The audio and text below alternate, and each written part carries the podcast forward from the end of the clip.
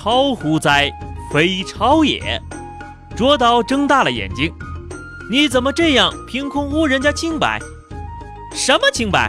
我前天亲眼见你抄了皮克斯的动画，被网友吊打。卓导便涨红了脸，额上的青筋条条绽出，争辩道：“借鉴不能算抄，借鉴电影人的事能算抄吗？”接连便是难懂的话，什么阳光向上，什么童心之类，引得众人都哄笑起来。微博内外充满了快活的空气。本节目由澎湃新闻、喜马拉雅联合出品。听澎湃新闻，新颖独到，无尿点。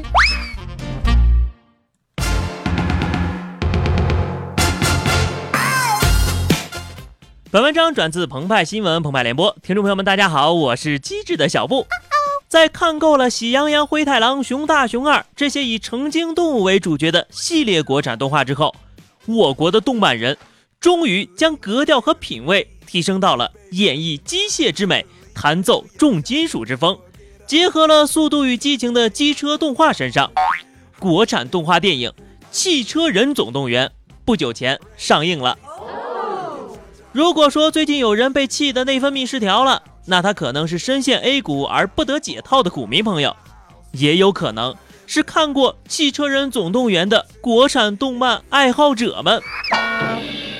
光听这电影的名字啊，一股浓浓的山寨气息就扑面而来了。再看海报，红色喷漆车身，长在挡风玻璃上的大眼珠子，车大杠前的一排洁白的牙齿。这不是皮克斯工厂制作的《赛车总动员》里的闪电麦昆吗？连笑起来的弧度都是一模一样的邪魅呀！施主，莫非这就是传说当中的抄袭？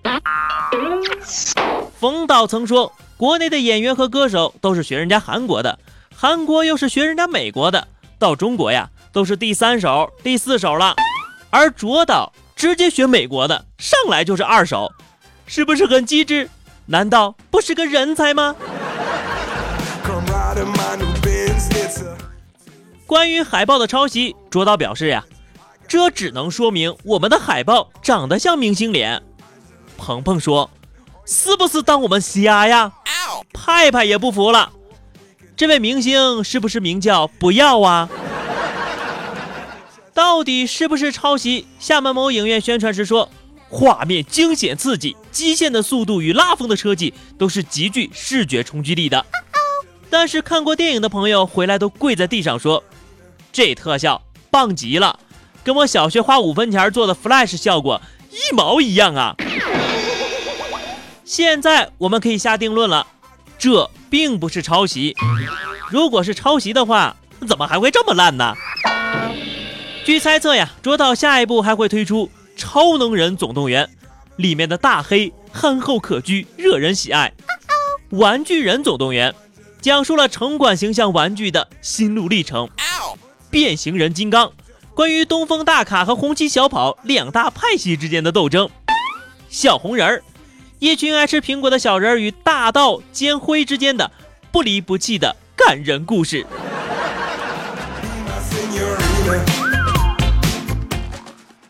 国产动漫抄袭早就不是新鲜事儿了，人家日本动漫《棋魂》通过围棋斗智斗勇，我国的象棋王也学着在棋盘上推车拱卒，人家拍了一部《秒速五厘米》，我们也拍了《心灵之窗》，两千五百个镜头，百分之九十的相似呀，还拿了第六届广西铜鼓奖。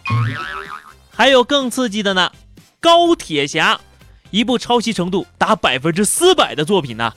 以史诗般的手法，殿堂级的制作，向日本动漫《铁胆火车侠》致敬。全片呢，除了这个画质丑的比较感人，主题和谐温馨，基本上也就没什么区别了。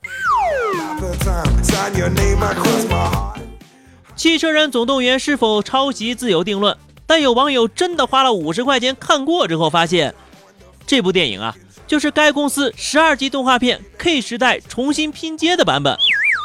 亲爱的卓导，您那一千多万的预算花哪儿去了呀？K 时代同样是出自卓导之手，什么小时代，什么那啥导演也抄袭？《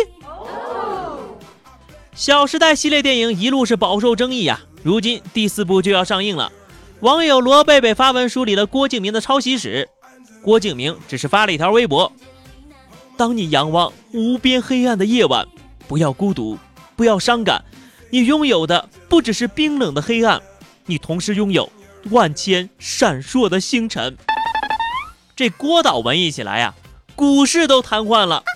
此时耳边仿佛响起了时间煮雨的伴奏，在寸土寸金的静安区。梅雨纷飞，星光闪耀。